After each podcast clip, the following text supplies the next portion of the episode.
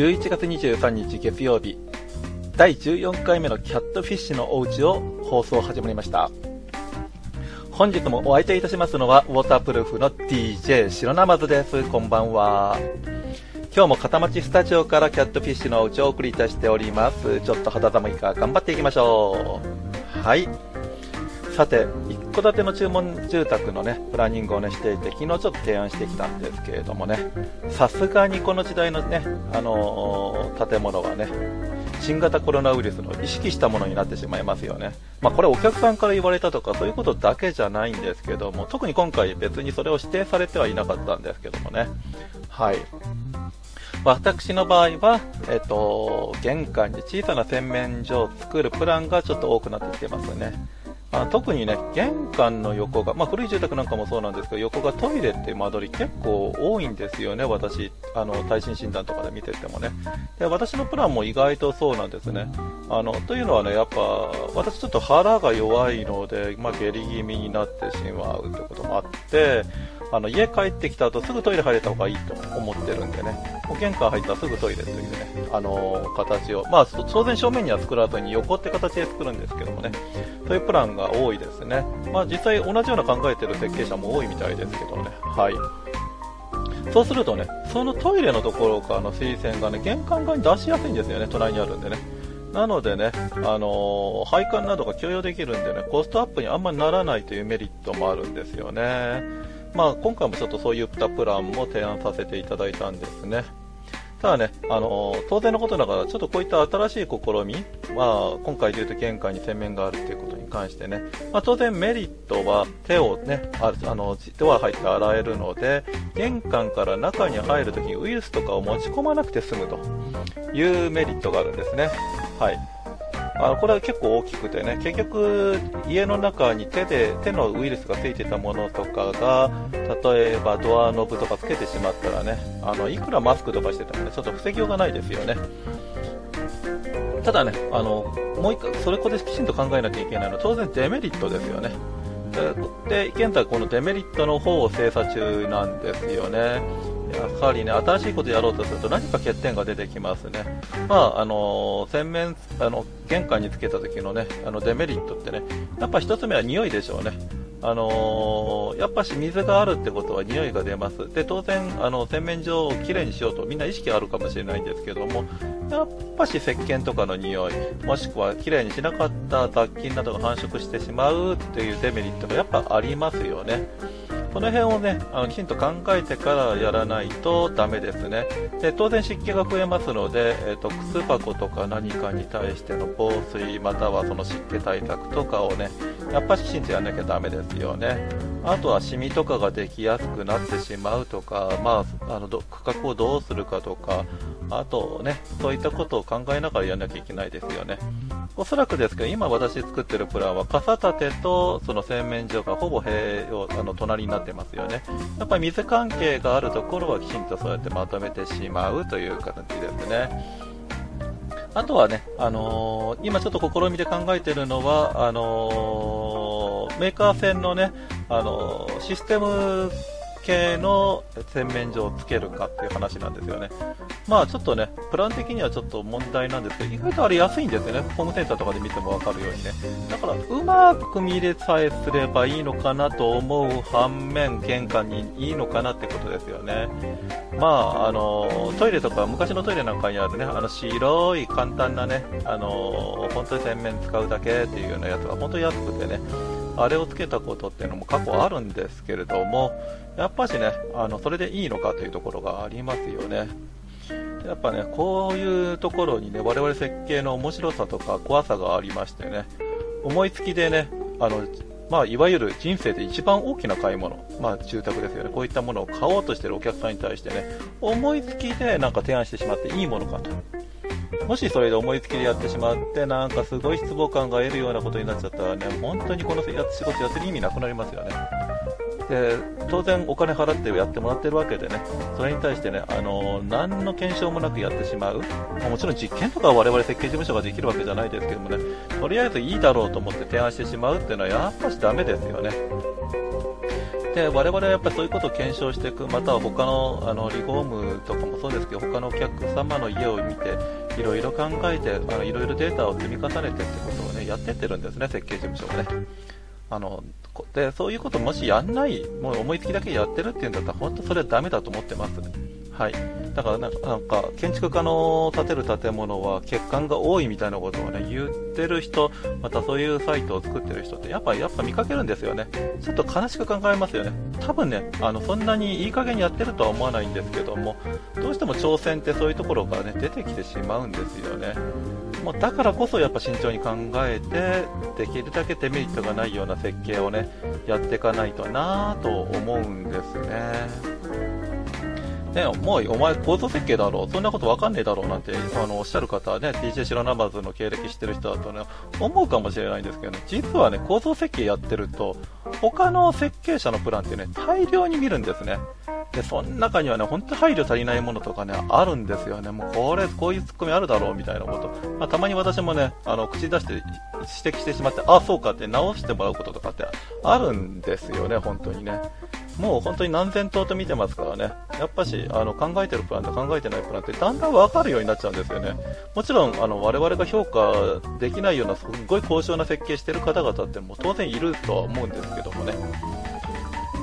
本当になるほどと思わされるものも非常にいるんですけどね。ただやっぱりこうやって仕事やってるとね、その差すごい大きく感じるんですよね。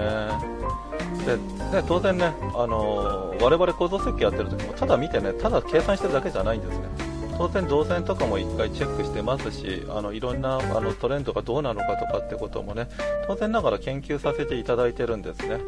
まあ、その代わり逆にそこで欠点とか何か分かったときは当然あのあの設計者に、ね、指摘したりとかも当然するんですけどね。なのでね、意外とね、私もそうですけど、コード屋さんって意外と新しいトレンドとかって見えちゃったりするんですよね。まあ、それ見てるか見てないかっていうのはね、あの、設計者次第だと思うんですけど、私はやっぱできるだけ見るようにしてます。というのは構造設計も当然のことながら流行ね、あったりとかするんですけど、衣装設計の流行に追従して変化していかなきゃいけないので、やっぱ内容を把握してないとね、うまく設計できなかったりするんですね、構造もね。なのでね、こういうことをね、あのやっぱ他の分野のものは見ないで自分の分野だけやっていくみたいなセクショナリズム的な考え方もね、最近はありますが、やっぱし他のところもきちんと見てということをしないと、建物的にどうなのかなというものがやっぱ出てきてしまうような気がします。これはもう施工者も衣装設計者も同じだと思います。まああのー、今年は新型コロナウイルスでね流行してて、ちょっと GoTo もねだんだん怪しくなってきてますんで、ちょっとね、あのー、そういうことを思ってる設計者とか、または一般の方もそうですけど、他の分野のこと、また自分の周辺分野のことをね勉強していくっていうのもねいいのかもしれません。なんか今日真面目なオープニングになってしまって申し訳ございません。では今日もよろしくお願いいたします。ナマーズソリューション。がお送りいたします。DJ 白生松の質問回答コーナー。パチパチパチパチパチ。はい、だいぶお馴染みになってきました、このコーナーは。生アト日記スタイルに来た質問とか、私、DJ 白生松に来た質問などを含めてね、あの、回答していこうというコーナーです。本当にね、あの、長年やってるとね、同じ質問って結構多いんですよね。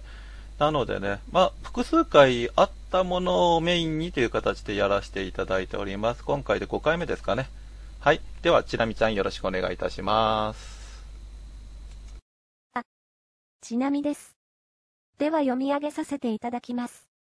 建築設計の仕事に興味がありますが、建築設計事務所って潰れないのですか？やっていけるんですか？おい。まあ、ちょっと社用産業っぽいですかね。まあ、一部の人から見ると羨ましいとか言われますけどね、まあ、実際どうなんでしょうかね。はい。では、DJ 氏のナマズが知ってる限りでお答えいたします。私が所属している建築士事務所協会のね、支部、まあ7市、府中も含めて7市あるんですけどね、ここに大体50社ほどのね、設計事務所が登録されてます。まあ、これ、設計事務所といっても、工務店とか、あの不動産屋さんとかでもね、建築士事務所登録してるとこありますんで、そういうとこも結構入ってますね。やっぱ多摩地区ってそうやって雑多なところですよね。で、毎年入会者もいれば退会者もいますしね。で、まあ、その中には残念ながら倒産した会社っていうのもあるんですけども、私、大体20年ぐらい関わってまして、まあ、あの、年を置いて廃業、また亡くなられた方とか、あの、そういう方以外で潰れた会社って2社ぐらいですかね、知ってます。ただその2社はね、どちらかというと設計というよりは、設計専業というよりはね、建設業、ちょっとハウスメーカー的なところっていうところもありまして、まあ、純粋な設計事務所ではなかったような気がします。まあ、もしかしたら他にあったのかもしれないんですけどね。はい。で、えっ、ー、と、設計事務所の場合ね、建築設計事務所の場合はね、もうほとんど今、あの、や辞めていく方が多くて、それ高齢者なんですね。やっぱ70歳になってもかなりやってますのでね、まあ体壊したりとかってことが多いんでね、まあ実際例えば倒産みたいな形はあんまり聞かないですね、正直なところね。そういったものではね、あの逆に定年考えないで一生できる仕事と言えるのかもしれないです。まあ、というのもね、あの、都心はともかくとして、都下の設計事務所ってね、まあ、地方もそうでしょうけど、やっぱ一人事務所って非常に多いんですね。で、いても弟子一人とかね、そんな感じなんで、例えば、まあ、あの、経費があんまりかかんないんですよね。まあ、基本的に給与と、あと、まあ、ソフトウェアの年会費とか、電気代、水道代とか、あと事務所を借りる金額ですね。でもその事務所もね、実際事務所を構えてるっていうわけじゃなくて、あの自宅でやってる人も多いです、正直なところ。なのでね、あのそれでまたは商売と違って仕入れも発生しませんのでね、あの債務っていうものが少ないんですよね。なのでね、あのまあ、昔、私、京都でいろいろやってた頃なんかの話聞いてると、まあ、1年間仕事なくても貯金があればや全然やっていけるよっていう設計事務所さん結構いらっしゃったんで、あそれは結構唖然としましたけど、まあ東京だとちょっともうちょっと経費が高いんで、まあ違うのかもしれないんですけども、意外とね、倒産ってね、しないもんですよね。またはそんな夜逃げするっていう、あまり聞かないですね、テレビでもね、建築設計事務所が潰れて夜逃げるみたいな話ってね。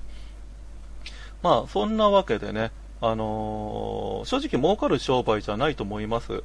あの、簡単に言ってしまうと、例えば一人事務所で、えっと、家を1年間に4軒建てたとするじゃないですか。で、設計管理費が、まあ、もらえないと思いますけど、2000万の建物を建てて200万の設計管理料、つまり10%ですよね。もらったとして1年間4件やる。まあ、これ結構売れ、売れっ子ですよね。これでも800万なんですよね。ただ、これ800万って、えっと、そこから例えば事務所経費とか他除いたときに、そういったものを引いていったら、まあ生活はできなくはないなっていうのはわかるかもしれませんけど、絶対金持ちにはなれないですよね。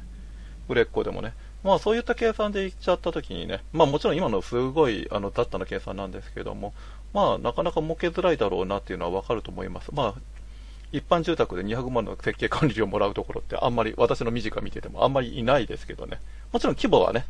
あの、重要になってきますけど、都内とかだと規模もちっちゃいんで、どうしてももらえないですよね、もちろんね。はい。ただ今言ったように、どうしてもコストもかからない、または何か買って商売をしなきゃいけないっていうこともない。設備投資も多分今パソコンくらいでいいですよね、正直なところね。まあ携帯電話、まあ必要ですけどね。まあ多分それって他の商売も一緒ですよね。まあそんなわけでね、日々の経費って安いんで、意外と開業しやすいですし、意外と倒産しない。まあ、そんなところでしょうね。はい。まあ、あの、まあでも、アトリエ系はもともかく、まあ今言った4件とかって、まず多分普通の事務所だと夢のまた夢みたいなことあるんですけども、あの、じゃあ普通の設計事務所に、じゃあ、その年間逆に1棟でも仕事があんの？客来るの？って話が多分疑問に思うかもしれないんですよね。ただね、設計事務所ってね、意外とね、仕事の種類多いんですよ、本当に。はい。私、DJ 白南松はね、まあ、いつも仕事忙しそうだねって言われてますけど、そうじゃなくたって建築設計の仕事って結構あります。まあ、基本的な話で言うとね、あの、あまあ、基本的な話以外で言うと、例えば、建物の点検まあ、私なんかもありますけど、まあ、ビルとかのね、定期点検ですよね。まあ、定期報告とか言いますけども、そういったものとか、または耐震診断、私結構たくさんやってますけども、あと、まあ、測量、まあ、建物を建てる時の測量なんかもね、測量士さんとか振らなくても別に建築士でもできますから、そういったもの。あと調査業務ですよね。ブロック塀とか、まあいろいろありますよね。そういった調査業務。こういったものも含まれます。あとはね、あのー、まあ、当然役所の仕事といって入札関係というのもありますよね。まあ、これもまあ結構額が大きいんで、まあ、1頭取れば結構っていうパターンもありますし、小さい仕事をあの少しずつコツコツとっていうのはありますよね。あとね、あのー、ハウスメーカーのね、下請け業務なんて、これも結構、あのー、金額安いと言われて、下請け叩いてんじゃないかっていう話してますけど、ただ私が見てる限りね、あの、結構頭数も多いんで、まあ大変じゃ大変ですけども、安定的に仕事が受注できるってメリットはあって、意外とね、悪い話ではないです。安定して食ってますよね。だからそれだけで成り立ってる設計事務所ってのも結構あります、正直なところ。あとね、設計事務所、今言ったように、1人とか2人でやってるとこ多いんで、どうしてもね、忙しい時に対応できないんですよね。なので、やっぱ、お仲間でね、仲間同士でね、仕事やり取り、あの、これ手伝って、みたいな形で、あの、仕事に、あの、手伝ってもらう。まあ、当然そこには当然支払いも発生するということでね。そういったことでね、意外となんだかんだ言ってね、あの、仕事成り立つんですよね。はい。まあ、あのちょっと私の話もちょっとしましたけど、DJ 白生のところ、うちはどうなんだって話ですけども、やっぱり耐震診断と構造計算のウェイトが高いですね。正直なところ、あの普通の一戸建ての住宅とかをバンバンやるよりは、こっちの方が全然割がいいんじゃないかなんて思ってしまいますね。まあ、うちの場合はね、あの実は地元密着で、あのまあ、いろんな仕事をやらざるを得ないということで、正直な事業収益性で考えたときには、まあ、間違いなく良くはないんですけれども、あのまあ、地元の工務店経営の仕事も多いですし、直接の設計の依頼もありますしということでね、まあ、少なくても食っていくにはそんな困らないという感じにはなっております。まあそんなわけでうちも含めてね、厳しい業界とは言われている割に潰れないのもちょっと理解できるかなと思います。まあ私から見るとそんな業界です。もちろんね、あの大きな事務所とかそういうところはもっとまた違うんでしょうけど、はい。まあでもなんか、あの、今の方は、あのまあ興味があるということなので、若い人なんでしょうね。まあ、今まで聞いた人は、年配の方もこの話してきた人もいるんでね、なんとも言えないですけども、あの、特にね、これからの時代はね、段階世代以上の年配の建築士の引退時期がね、まあ、ざっと来るんですね。あの、私の仲間と言われてる建築士、大体私飲んでるとか喋ってる人ってやっぱ70代多いんですよね。でもこの方々だって無敵じゃないですから、いつもあのどっかで引退するんですよね。そうするとね、建築士不足ってね、もう相場来るんですね。多分すごい早く来ると思います。なのでね、若い方々、今この子の業界見てなんか、なんか産経っぽいなとかいろいろ言ってますけど、そういった状況もね、実は改善されてきてますのでね。で、なおかつ、えっと、多分やりがいがあって、収益的にも上がる業界になると思います、正直なところ。で、もう本当に若い人少ないですから、有利になります。はい。なのでね、安心してね、建築業界に来ていただければと思っております。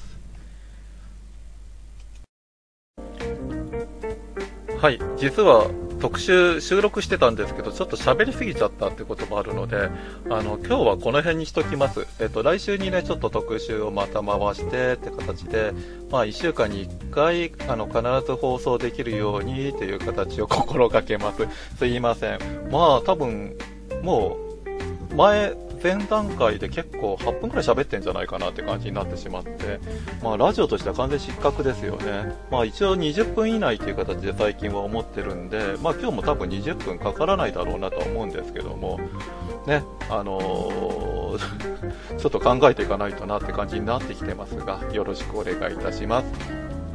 さて世間ではね、あの新型コロナウイルス、まあどちらかというと GoTo 関連の話でね、盛り上がってますね。今日もね、かなり人手が多かったですよね。あの3連休の最終日ということでね。はい。ただこれ、もう、あれですよね。あの、結論わかんないですよね。何がいいかってね。あの、本当に重症者も増えてるとは言いますが、実際、例えばインフルエンザとかに比べてどうなのかとか、まあいろんな議論ありますよね。なのでね、あの人が人を疑う、人を信じられないみたいなことを言うことが結構増えてきててね、ちょっとあの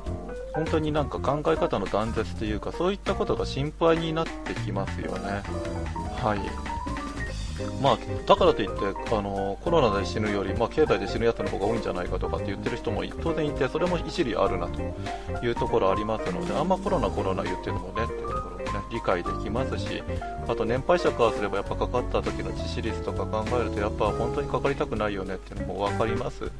あのー、まあ、だからといって自分の意見はどうなんだとか言った時にね、やっぱ一概に切れませんよね。言い切れませんよね。なのでね、皆さんね、ちょっと思いやりを持って他の人の意見もね、もう断罪するんじゃなくてね、あの、理解してお互いを尊重してうまく生きていける方法を考えていくっていうことがね、本当に重要な年末になってきたと思います。